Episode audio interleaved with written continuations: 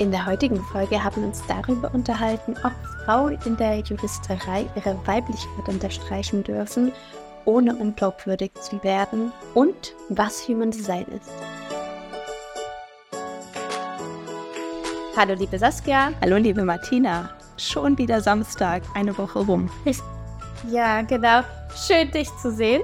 Ich freue mich auch. Natürlich auch ein Hallo an alle Zuhörer, die wieder eingeschaltet haben. Die meisten hören, glaube ich, unseren Podcast, was ich so gesehen habe, binnen der Woche. Wahrscheinlich auf dem Weg zur Arbeit oder vielleicht auch abends. Du meinst auch mal vor, vor dem Schlafengehen, ne? dass du das hier geschrieben hättest? Genau, jemand hat mir, das weiß ich gar nicht, das ist schon ein bisschen länger her, hat mir geschrieben, dass es okay. zum Einschlafen, dass unsere Stimmen sehr angenehm wären zum Einschlafen. Genau, ja. Okay. hoffentlich nicht, weil es so langweilig ist. Na, hoffentlich nicht. Du sag ah, mal, ich bin oh. heute Morgen tatsächlich aufgewacht und ach, das mag man jetzt gut finden oder nicht, aber als ich da mein Handy in der Hand hatte und dann Instagram geöffnet habe, äh, sprang mir quasi sofort eine Story von dir entgegen. Mhm. Zunächst eine Story, mittlerweile auch ein Beitrag. Und zwar Bild. hast du unter einem Bild, unter deinem Post, in dem du verkündet hast, dass du nun auf Lebzeit verbeamtet bist, ja, ein für unsere Zuhörer, die das Bild vielleicht nicht kennen, ein ja sehr hübsches Bild von dir, wo du ein cremefarbenes, hochgeschlossenes Kleid trägst. Das will ich an dieser Stelle erwähnen. Und unter diesem Bild ist ein Kommentar, der darauf abzielt, ob man denn als Richterin derartige Fotos braucht. Und ja, vielleicht kannst du einmal ganz kurz sagen, was du dazu geantwortet hast. Genau, also da war auch noch der Zusatz, dass das dem seriösen Anstrich äh, nicht gerecht werden würde. Und ich habe auf diesem Bild auch, also schon High Heels an, allerdings ist mein Kleid bedeckt noch mit große Teile der, der ähm, Schienbeine. Ne? Also es ist eigentlich auch ein recht langes Kleid. Ja, äh, und äh, ich habe den Kommentar gelesen und äh, habe es nicht nachvollziehen können, muss ich ganz ehrlich sagen. Ich auch ähm, nicht. Ja, denn es, es suggeriert ja das Bild eben, dass eine Richterin sich nicht derartig präsentieren darf, wie ich es eben auf diesem Bild dargestellt habe. Und ähm, ja, ich frage mich, was hat das denn mit meiner persönlichen äh, Leistungsfähigkeit als Richterin beispielsweise oder mit meiner Kompetenz zu tun? Und ähm, ich habe dann im Beitrag darauf geantwortet, ähm, ja, dass ich demjenigen erstmal äh, Nachhilfe wünsche zum Thema Sexismus. Das fand ich sehr und gut. Da, und habe da auf einen Account von der Kriminologin Christina, die sich auch sehr damit auseinandersetzt, verwiesen. Ähm, ja, das war dann vielleicht etwas zynischer und habe dann aber ernsthaft ausgeführt, ähm, dass ich äh, derartige Bilder schon wichtig finde, vor allem in meinem Berufsstand auch mit oder auch von anderen ähm, in äh, gesellschaftlich relevanten Berufen, also von anderen Frauen, äh, weil man damit einfach zeigt, dass man natürlich mit Feminismus ganz selbstbewusst umgehen darf, ohne dass es sich in irgendeiner Art und Weise auf das eigene Ansehen auswirken dürfte. Und es sagt letztendlich, ein Bild sagt weder was darüber aus, ob ich eine gute noch eine schlechte Dichterin bin. Solange, also wir reden ja jetzt wirklich nicht über laszive Bilder, ja, aber schon eben mit High Heels, selbstbewusst, feminin. Das ist durchaus etwas, was ich mir gern zuschreiben möchte. Und ähm, ich finde es sehr schade, wenn das dann mit Inkompetenz oder nicht seriösen Auftreten in Verbindung gebracht wird. Ja, und wie du das gerade auch schon äh, angesprochen hast, wir reden hier, um es nochmal ganz objektiv zu sehen, wirklich nicht von einem Bild, was irgendwie ja anzüglich da oder dich darstellt, sondern einfach, du trägst hohe Schuhe und ich frage mich an dieser Stelle, wie kommt man da drauf, dir dadurch die Kompetenz absprechen zu wollen? Und was ist eigentlich das Problem dieser Menschen? Also haben wir immer noch das Schubladendenken, dass wir sagen, okay, wir haben die eine Frau zu Hause, die ähm, kocht, dann haben wir fürs Bett eine andere Frau zu Hause und für den Beruf wieder eine andere. Also dieses Schubladendenken, das ist immer genau. noch in den Köpfen der Menschen verankert. Und was macht das eigentlich mit uns? Also was oder was war denn dein erstes Gefühl, als du diesen Kommentar gelesen hast? Weil es trifft einen doch bestimmt trotzdem, oder? Ja, also ich habe mich jetzt nicht beleidigt gefühlt, aber ja, Unverständnis, dass ich das einfach äh, und, und, auch sehr anmaßend und übergriffig genau, fand. Genau, übergriffig. Wirklich, ja? Ja. Ja, weil ich, ich finde, man sollte generell nicht das Aussehen von jemand anderem kommentieren, äh, solange es ganz normal, äh, also normalen Werten entspricht, sage ich mal. Ähm, oder allgemein, es ist halt einfach sehr übergriffig und fehl am Platz. Ich habe nämlich eine Botschaft äh, verkündet dort und ähm, teile auch Wissen. Und ähm, derjenige zeigt sich scheinbar, ja, möchte dem nicht zuhören und äh, weicht dann auf andere Sachen aus, die einfach mit der Materie an sich nichts zu tun haben.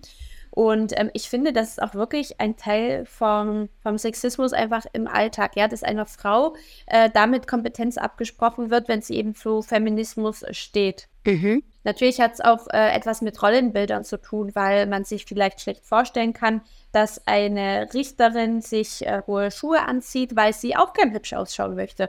Ja, aber nur weil ich das tue als Richterin, heißt es ja nicht, dass ich damit, sobald ich mir diese Schuhe anstreife, Den dass ich damit ausschalte. Genau, genau, ja, also also keineswegs und ich beschäftige mich auch nicht während meiner Arbeitszeit und auch nicht im Großteil meiner Freizeit mit Schuhen, aber wenn ich mich anziehe, ja, dann nehme ich etwas, was mir gefällt, weil ich mir selbst gefallen möchte. Punkt. Ja, oder aber auch da, guck mal auf deine Formulierung gerade, ja. Du sagst, ich beschäftige nicht mich in meiner Freizeit den größten Teils mit Schuhen.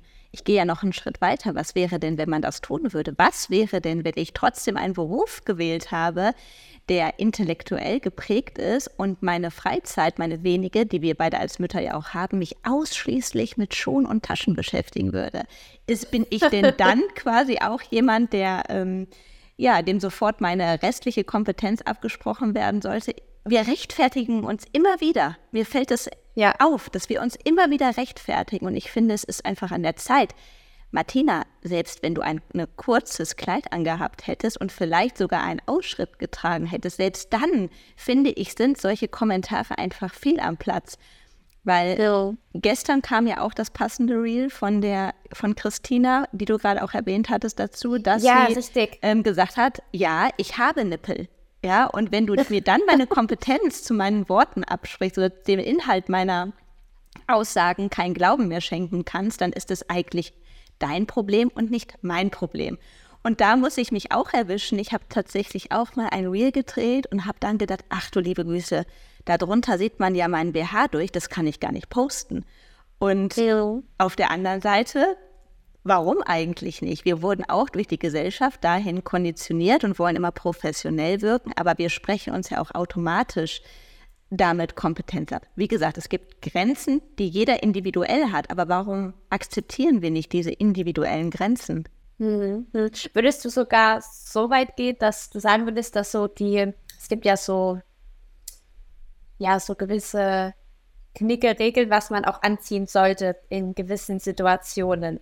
Würdest du sogar so weit gehen, dass jetzt vor dem Hintergrund, was du gerade gesagt hast, dass das Ganze überholt ist inzwischen, dass es alles aus konservativen Zeiten ist, äh, die längst nicht mehr ähm, aktuelle Standards darstellen? Das ist interessant, dass du das gerade fragst. Ich habe mich nämlich diese Woche selbst an mir oder ich habe ein Selbstexperiment gemacht. Okay. Ich gehe Grund oder mein persönliches Verständnis ist auch immer noch, dass ich sage, in gewissen Situationen ziehe ich mich eigentlich konservativ an und ich ähm, kleide mich dem Anlass entsprechend. So könnte man es vielleicht formulieren. Und wir haben ja, ja auch schon mal in unserer Folge darüber gesprochen mit unserer Stylistin Svetlana, dass wir ähm, unterschiedliche Garderoben für unterschiedliche Situationen im Leben haben. Und bei uns war es diesen Som äh, diese Woche wirklich sehr, sehr heiß. Und ich hatte einen reinen Bürotag hier bei mir und da habe ich ein ja, sehr luftiges und weit ausgeschnittenes Sommerkleid getragen.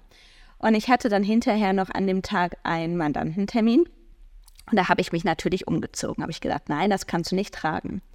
So, am nächsten Tag, das Kleid hat mir so gut gefallen, habe ich das nochmal angezogen und hatte abends auch wieder einen Mandantentermin. Und stell dir vor, ich habe das Kleid angelassen.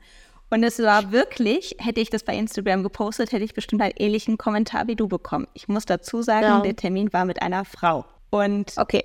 meine Mandantin hat dann tatsächlich mit Wow reagiert. Als sie reinkam, ja. hat sie Wow gesagt. Und das ist ja. ja ein positives Feedback gewesen. Und ja, da habe ich tatsächlich das erste Mal so gegen meine innerlichen Regeln gehandelt. Wie gesagt, ich glaube, das würde ich nicht bei Gericht anziehen. Und da achte ich auch immer noch darauf, dass ich konservativ angezogen bin, aber ich merke bei mir selbst, dass ich immer mehr eigentlich davon wegkommen will, dass ich mich gezwungen fühlen oder innerlich gezwungen fühle, Sachen tragen zu können und Sachen nicht tragen zu können, weil ich das auch so wie du sehe, am Ende hat meine Kompetenz nichts mit, mein, mit meinem Äußeren zu tun. Ja, das ist richtig. Ähm, das war übrigens, ich glaube, ich habe das auch gesehen bei Instagram, bei dieses kleinen, das war so ein Marilyn Monroe-mäßiges genau, Kleid. Ne, genau, genau. So, ähm, ja, wie nennt man das, wenn es gerade um den Hals geht? Genau, ähm, es ging um die Schultern ja, und es war Träger. tief dekotiert. Genau, genau. genau. Wie siehst du das? Ich meine, wir haben ja eigentlich auch eine Kleiderordnung im Gericht, oder nein, wir haben keine Kleiderordnung, aber es gibt ja schon mal vom Richter den Hinweis, dass man sich vielleicht auch ordnungsgemäß angezogen oder anziehen sollte. Ja, und äh, teilweise äh, bekomme ich auch bei Instagram die Frage, manchmal, wie sollte man sich vor Gericht anziehen als Angeklagter? Und äh, du hast mir neulich auch gesagt, auch eine Mandantin hatte dich das mal gefragt, ne, zum Scheidungstermin. Genau, das, wie kleidet man sich? Das ist immer die beliebteste Frage tatsächlich vom Scheidungstermin. Was ziehe ich eigentlich an? Ich sage dann immer, das, wo drin man sich wohlfühlt. Ich würde, wie gesagt, auch nicht im Schlammerlook dahin gehen, weil das auch meine persönlichen oder meine persönliche Einstellung ist, dass man sich dem Anlass entsprechend kleidet. Und ähm, trotzdem ist es eben ganz, ganz wichtig, dass man sich nicht verkleidet, gerade ja. ja weil man sich einfach wohlfühlen muss. Ich persönlich, das habe ich auch schon mal gesagt, mache mich wirklich immer schick vor Gericht, aber ich mag das auch, wie du auch vorhin gesagt hast, ja, sich feminin zu kleiden, sich ähm, zurechtzumachen. Das ist irgendwie etwas für mich, was mir auch wichtig ist. Und ich finde, das hat auch was mit Respekt zu tun. Also ich möchte durch meine Kleidung ausdrücken, dass ich diesen Anlass besonders würdige. Mhm, mhm. Ja, äh, vor dem Hintergrund finde ich das schon wichtig, dass gewisse, ah, wie soll ich sagen, so Anstandsregeln gewahrt werden. Mhm. Ja, äh, dass man da gerade bei Gericht äh, gibt es ja auch direkt Verwaltungsvorschriften, äh, jedenfalls zum Beispiel im Strafprozess, dass zum Beispiel eine Robe getragen wird, die ähm, der, der, die Vorsitzende haben eine Bluse oder ein weißes Hemd zu tragen mit weißer Krawatte, ebenso der, die Staatsanwaltschaft. Und ähm, gut, beim, für den Anwalt steht, glaube ich, äh, das weiß ich gar nicht, ob das auch mit steht in der Verwaltungsvorschrift, müsste ich mal schauen. Aber ich meine, das steht bei uns auch mit in der sächsischen Verwaltungsvorschrift, dass auch der Anwalt eine Robe zu tragen. Müsste ich aber nachschauen, ja.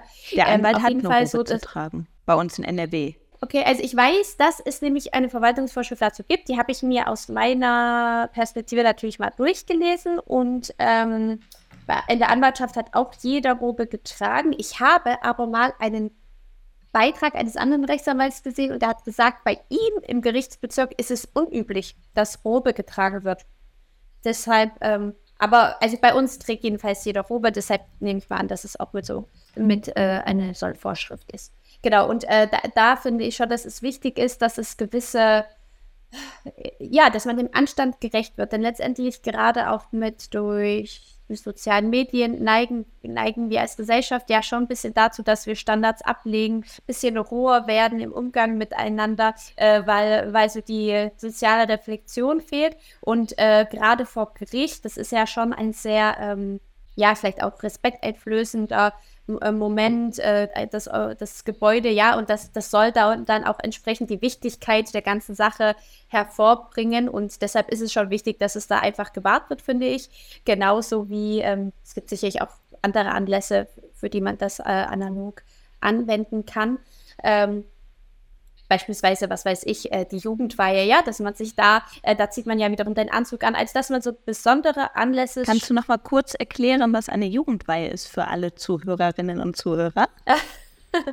ähm, ja, also tatsächlich hatte ich zum Beispiel selbst auch keine, weil ich ja zu spät dazu gekommen bin. Aber das äh, ist bei uns in Sachsen so, äh, das Ankommen im Erwachsenenalter von, äh, von ja, Jugendlichen. Also sie sind ja trotzdem natürlich noch, ich weiß gar nicht, ob das im 15. Lebensjahr ist, glaube ich, bei vielen. Ähm, aber ich kenne das ja, nicht. Werden, kennst du das nicht? Nein, in NRW gibt es äh, das nicht. Ich hatte keine Jugendweihe. Ich dachte okay. gerade, das wäre ein religiöser Hintergrund. Ja, also ach so, hier, also es ist äh, letztendlich am Ende des achten Schuljahres werden äh, Jugendliche in die Reihe der Erwachsenen aufgenommen. Oh. Und, äh, ja, genau. Also da gibt es dann eine Feier. Okay, das habt ihr nicht. Nein, das haben wir nicht. Also eine Jugendweihe selber kenne ich jetzt nicht. Ähm, du hast gerade gesagt, da ist kein religiöser Hintergrund. Wir haben bei den Katholiken zuerst die Kommunion. Ich glaube, da ist man neun und anschließend nochmal die Firmung. Und bei den Evangelien haben wir die Konfirmation. Auch im, ja, mit 14, glaube ich, wird man konfirmiert. Und okay. Jugendweihe ist Gut. etwas nicht religiöses, hast du gerade gesagt. Ich kannte es wirklich nicht. Genau. Ähm, also ich, ich glaube, das ist halt auch bei uns in Sachsen wird es ja gefallen, ist dann äh, wahrscheinlich dann mit dem Hintergrund der DDR dann, dass es damit eingeführt worden ist und deshalb bei euch äh, sozusagen nicht stattfindet. Aber was ich jetzt einfach exemplarisch äh, vorbringen wollte, ist, dass es halt natürlich besondere Anlässe oder eine, nehmen wir doch eine Hochzeit. Genau, einfach. ja. Wobei selbst Hochzeiten finden ja inzwischen sehr, sehr ähm, unterschiedlich statt. Ja, es gibt so diese typischen klassischen, wo Anzugzwang ist und dann gibt es auch welche, wo alle barfuß kommen sollen und so leger wie möglich. Und dann wird im Park eigentlich nur noch äh, irgendwo gegrillt, ja. Ähm, also das zeigt natürlich auch, dass sich äh, da gewisse Weichen äh, stellen und ähm, äh, da, dass sich das Bild auch ändert inzwischen. Das stimmt, genau. Oder man stiehlt der Braut auf der Hochzeit ja auch nicht, zumindest in Deutschland ist es so, die Show, indem man mit einem weißen Kleid, es sei denn, die Einladung sieht das vor, ähm, zur Hochzeit erscheint. Und ich meine, Rot ist auch in der Kleiderordnung nicht angemessen, ja. weil das dann die Aufmerksamkeit zu sehr aufzieht und die ja von der Braut ablenkt. Ja, also vor dem Hintergrund, äh, ja, es gibt einfach gewisse Anlässe, äh, zu denen, äh, zu denen ist es schon angemessen, dass man gewisse Regeln hat. Das sehe ich auch so. Aber natürlich äh, darf das einfach nicht äh, Rückschlüsse äh, zu, zu Lasten der eigenen Kompetenz oder Leistung da äh, bringen. Ja, ähm, im Übrigen ist es ja bei Gericht so, dass äh, wir natürlich, äh, äh, ein Richter soll ja ohne Ansehen der Person urteilen. Äh, das heißt jetzt nur, weil mir die Kleidung nicht gefällt, wäre das natürlich, äh, das dürfte ich natürlich nicht bei der Urteilsfindung berücksichtigen. Ähm, Gleichwohl macht es natürlich ähm, einen guten Eindruck einfach davon, dass man mit beiden Beinen im Leben steht, wenn man gepflegt, nicht unbedingt mit Anzug auf äh, als Verfahrensbeteiligter erscheint, aber schon ein gepflegtes Äußeres jedenfalls äh, macht. Denn zum Beispiel für die Sozialprognose kann das ja schon wichtig sein, ähm, äh, wie man da gerade situ situiert ist. Ja, oder äh, wenn ich Jugendliche habe, wenn, wenn ein Jugendlicher alleine wohnt äh, und verwahrlost erscheint, äh, oder ein Heranwachsender noch, äh, besser noch, dann kann ich natürlich schon eher davon ausgehen, dass er noch nicht ganz mit seiner Reife bei den Erwachsenen angekommen ist. Also das spielt dann ähm, vielleicht manchmal auch noch eine Rolle. Genau. Und ich habe jetzt gerade nochmal nachgeguckt. Also nach der BORA, das ist die Berufsordnung für Rechtsanwälte, sind Anwälte dazu verpflichtet, eine Robe zu tragen. Und diese Regelung schreibt auch vor, dass ein Anwalt vor allen Gerichten außer am Amtsgericht in Zivilsachen Robe tragen muss, soweit das üblich ist. Vielleicht ist dann da wirklich diese Öffnung, soweit es üblich ist, dass es dann eben von Bundesland zu Bundesland unterschiedlich ist. Ich bin ganz ehrlich, auch als Anwältin habe ich mich damit jetzt vorher habe ich das gar nicht hinterfragt, weil das für uns selbstverständlich oh. ist, dass immer im Gerichtssaal die Robe angezogen wird und so bin ich auch davon ausgegangen, dass das Pflicht ist. Ich bin ja sowieso mhm. nur am Familiengericht, genau. Okay, also ergibt sich das für die Rechtsalte selbstverständlich aus der Bora und äh, für Amtstrachten ist es dann äh, die entsprechende Landesverwaltungsvorschrift aus der Sicht dann die Kleiderordnung. Genau. Halten wir das mal so fest. Ja. Genau. Okay, was ich dich mal fragen wollte, du hattest auch die Woche ein Thema äh, gepostet, mit dem du dich derzeitig im Selbststudium auseinandersetzt. Und da war ich sehr neugierig, zumal ich zuvor noch nie etwas davon gehört habe. Okay. Du sprichst das Human Design an. Richtig? Ja, genau. Ja, ja richtig. Du hast vorher noch nichts davon gehört? Ne, nein, wirklich, wirklich. Ich meine das vollkommen okay. ernst. Ich habe mich auch äh, nicht damit im Vorfeld dann auseinandergesetzt. Ich hoffe jetzt einfach, dass es, dass du in keiner Sekte bist. So.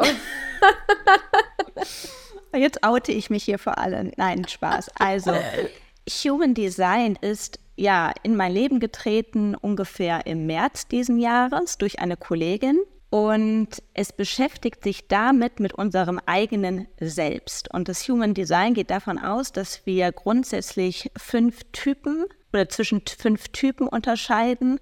Das sind Projektoren, Generatoren, Manifestoren, manifestierende Generatoren und Reflektoren. Und erstmal werden wir alle in diese fünf Kategorien eingeordnet. Und für diese unterschiedlichen Typen stehen eben ja, oder ist es wichtig, ähm, nach ihren Typus zu leben? Beispielsweise, ich bin ein Projektor. Und für mich ist es ganz, ganz wichtig, beispielsweise, dass ich in meinem Leben ähm, auf Einladungen warte. Ja, das bedeutet, dass ich in die Welt, nicht in die Welt hinausgehe und meine ähm, Kenntnis verbreite, sondern immer Menschen um mich herum brauche, die ähm, ja meine Kompetenz wertschätzen und die dann da auch von mir lernen wollen. Das ist beispielsweise bei mir so. Und dass ich immer, wie gesagt, auf Einladungen warten soll oder beispielsweise, dass ich immer in meiner Freude sein sollte, weil meine Schattenseite beispielsweise bei einem Projektor ist die Frustration. Und das bedeutet, wenn ich zum Beispiel auf dem falschen Weg bin, bin, das zeigt sich immer dadurch, dass ich ja innerlich eine Frustration spüre. Und das zeigt dann, das ist nicht mein Weg. Und es gibt noch zusätzlich die sogenannten neuen Zentren. Ja, das sind Kopfzentren, das sind äh, das Emotionszentrum, das Herzzentrum. Und da gibt es immer bewusste und unbewusste Zentren. Und das sind die Energien, über die du beispielsweise, wenn es bewusst ist, immer verfügst und unbewusst kann das durch andere Menschen aktiviert werden. Es ist sehr, sehr, sehr komplex, aber es ja. versteht oder es hilft dir, dich selbst zu verstehen. Es, es hilft dir, dich quasi mit deinem, mit deiner Persönlichkeit auseinanderzusetzen.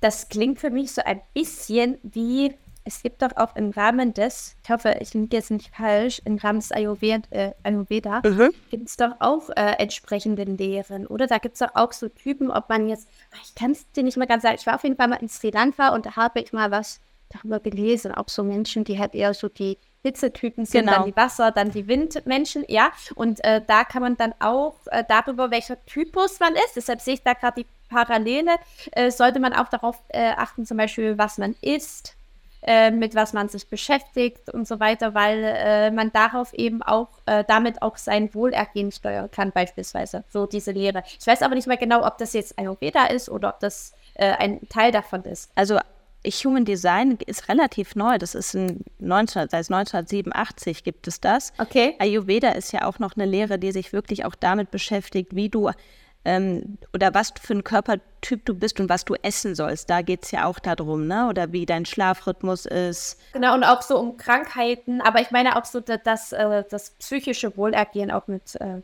ja, eben im Einklang zu halten. Genau, da hast du recht. Aber ich glaube, was auch ganz ähm, wichtig ist beim Human Design, das ist quasi wie dein energetischer Fingerabdruck, so kann man sich das ein bisschen vorstellen. Also es ist sozusagen deine Persönlichkeit, deine Energie, die du in dir hast. Und da ist wirklich jeder einzigartig und individuell. Zum Beispiel im, sind im Human Design auch noch Kanäle 64, ähm, Tore beispielsweise, ähm, ich weiß nicht, irgendwie 34 Kanäle, die aktiviert werden können oder nicht. Und wenn man da tiefer eintaucht, es hat wirklich damit zu tun, ja, wie bist du als Mensch? Wie gehst du durchs Leben? Bist du zum Beispiel verkopft? Bist du jemand, der, ja, was sind deine Interessen? Also es ist wirklich unfassbar bereichernd, ja. Also beispielsweise, Aha. ich habe auch ein aktivierten oder ich habe ein definiertes Wurzelzentrum, ja. Und das bedeutet zum Beispiel, dass ich jemand bin, der ähm, immer Impulse des Lebens ja wahrnimmt und in verschiedene Richtungen gehen will. Oder ich habe ein undefiniertes Selbstzentrum ja. Das bedeutet dass ich noch nicht hundertprozentig weiß wer ich bin und dass ich ähm, in meinem Leben ganz viele unterschiedliche Wege einschlagen werde. Und dass ich ja, das hilft dir einfach, dich besser zu verstehen oder auch beispielsweise die Kinder besser zu verstehen. Ja, wir wissen ja ganz genau, wenn wir ein Kind bekommen, ist das ja ja am Ende ein Überraschungsei. Wir wissen ja nicht, was drin ist. Und so, wie wir auch letztens darüber gesprochen haben, dass die Mama eigentlich immer am besten weiß, was für das Kind gut ist, weil wir unser Kind kennen, hilft dir das Human Design, das nochmal zu verstehen, beispielsweise bei meinem großen Sohn. Ich habe immer am Anfang gedacht, als er auf die Welt gekommen ist, ach du liebe Güte, ja, dieses Kind schläft nicht. Dieses Kind ist permanent wach. Warum ist dieses Kind permanent wach? Was stimmt mit mir nicht? Das kenne ich sehr gut. So, und in seinem Human Design siehst du einfach, dass er ständig 24-7 über Energie verfügt. Oder auch sein Human Design Typ ist eben so, dass er immer noch mal richtig aufdreht vorm Schlafengehen. Und es steht da wirklich explizit so drin. Und das hat mir auch geholfen. Oder beispielsweise, wie förderst du dein Kind? Nicht alle Kinder haben immer eine hohe Aufmerksamkeitsspanne. Und da ist es auch so, da kannst du auch in deinem Human Design sehen, ah, okay, ähm, die Menschen, die beispielsweise einem bestimmten Typ entsprechen, die haben grundsätzlich keine hohe Aufmerksamkeitsspanne. Wenn sie aber ein Thema haben, was sie besonders interessiert, dann ja, dann ist die Energie wie ein Feuerwerk und dann werden die richtig gut da drin. Und so kannst du natürlich deinem Kind auch helfen oder es unterstützen, es fördern, weil du einfach genau weißt, was ist gut für das oder was ist nicht gut für das Kind. Und es ist wirklich unfassbar lehrreich. Und bei mir ist es auch so, als Projektor bin ich auch dafür gemacht, man kann es vielleicht so auf den Punkt bringen, work smart, not hard. Das steht quasi ganz das groß in meinem Human Design. Und ich probiere wirklich viel, viel mehr danach zu leben, weil ein Generator beispielsweise, das ist ein Machertyp, ja, der sollte immer machen, machen, machen, machen. Projektoren sind aber nicht dafür gemacht. Und wenn du dann eben probierst, wie ein Generator zu leben, immer ähm, Vollgas zu geben, dann bist du am Ende nicht in deiner Energie. Und dann kannst du auch nicht dein volles Potenzial entfalten. Und ich merke so rückblickend, immer wenn ich darauf ähm, gewartet habe oder wenn ich danach gelebt habe, auch vielleicht unterbewusst, dass bei mir im Leben die Sachen viel besser gelaufen sind. Und deswegen habe ich mir wirklich vorgenommen, ja, mich einfach mehr daran zu halten. Es hat auch schon viel bewegt. Das ist auch der Grund beispielsweise gewesen, warum ich die Kanzlei verlassen habe damals. Mhm. Okay, okay. Ähm, klingst auf jeden Fall auch sehr überzeugt davon und ich glaube, dass es dir auch sehr gut tut. Ich für meinen Teil bin, glaube ich, nicht so der esoterische Typ, wenn ja, ich das jetzt mal ja. klassifizieren äh, müsste. Ich glaube, aber du hast ja auch so schon mal erzählt, dass du sehr auf dein Bauchgefühl mithörst und ähm, ich glaube, ich bin Zug vor Kopf, um mich dafür zu öffnen. Ähm, und an, an das zu glauben. Aber was ich denke, ist das Selbstachtsam, also woran ich glaube, ist, dass Selbstachtsamkeit in irgendeiner Art und Weise für jeden sehr, sehr wichtig ist. Und dass man sich in irgendeiner Art und Weise damit auseinandersetzt, ähm, was einem gut tut, damit man auf Dauer auch glücklich ist und eben nicht frustriert, ja. Und du findest eben über Human Design so deinen Weg. Für mich ist zum Beispiel das sehr wichtig, ähm, Sport zu machen, also so laufen zu gehen. Und ähm, da, da lasse ich auch wirklich alles äh, also ich versuche auch äh, oder verzichte gerne auch mal auf Podcasts währenddessen oder Musik, damit ich mir einfach nur mal in Ruhe äh, mich fokussieren kann auf gewisse Themen und äh, in mich hineinhorche, was mich gerade so beschäftigt und dass ich damit äh, daran dann arbeite. Also von daher äh, haben wir da schon äh, auf jeden Fall die Gemeinsamkeit, dass wir, glaube ich, beide sehr darauf bedacht sind, ähm, in uns hineinzuhören. Okay, sehr interessant. Also ich habe mir gerade gedacht, ich werde mir auf jeden Fall mal dein Human Design angucken. Und ohne dass ich bisher irgendwas davon weiß, bin ich mir sehr sicher beispielsweise, dass du bestimmt ein definiertes Sprachzentrum hast und ich glaube auch, dass du eine definierte Krone haben wirst oder einen definierten Verstand. Da bin ich mir eigentlich sehr sicher. Und ich würde auch vermuten, du bist, oh Gott, was könntest du sein? Ich glaube, du bist ein Generator. Ich vermute das, ich gucke es mir trotzdem mal an und vielleicht überzeuge ich dich ja doch noch vom Human Design. Also man muss, man müsste jetzt das, ihr müsstet jetzt Saskia sehen, sie sitzt hier mit einem Kugelschreiber und schreibt sich das ganz, ganz hektisch mit. genau. Ich bin gespannt, auch wenn ich mir unter den Begriffen an sich, also gerade definierte, äh, definiert, äh, wie hast du definiertes Sprachzentrum, hast du gesagt, ne? Genau. Oh, und, Oder und definierte, definierte Kehle, Entschuldigung, definierte Kehle, ja, genau. Okay, okay, was bedeutet das? Das erkläre ich dir alles beim nächsten Mal. Das ist jetzt sonst zu weitgehend. Okay, okay. Denn wir müssen auch schon zum Ende kommen. Wir haben uns heute noch mal ganz anders im Work kennengelernt. Ja? ja, genau. Wir lernen uns genau kennen. Und ähm, wir müssen auf jeden Fall auch unsere Zuhörer mitnehmen, wenn wir uns das erste Mal sehen, glaube ich. Weil wir haben uns ja noch nie gesehen. Und das wollen wir jetzt ändern. Ja, ja, das ist richtig. Und ich bin da sehr gespannt. Ich freue mich sehr auch. darauf. Und wir werden alles dokumentieren und Sie werden live dabei sein. Genau. Aber wir haben noch keinen Termin vereinbart. Das machen, das wir, machen wir, jetzt, genau. Zeit da, genau. Gut, dann äh, verabschieden wir uns schon mal. Genau. Hab ein schönes Wochenende. Vielen Dank an alle Zuhörerinnen und Zuhörer. Eine gute Woche, eine schöne sonnige Herbstwoche hoffentlich. Und äh, schreiben Sie uns gern, welcher Human Design Typ Sie sind. Genau. Falls Sie das kennen. Genau. Okay, okay alles klar. Bis zum nächsten Mal. Tschüss. Tschüss.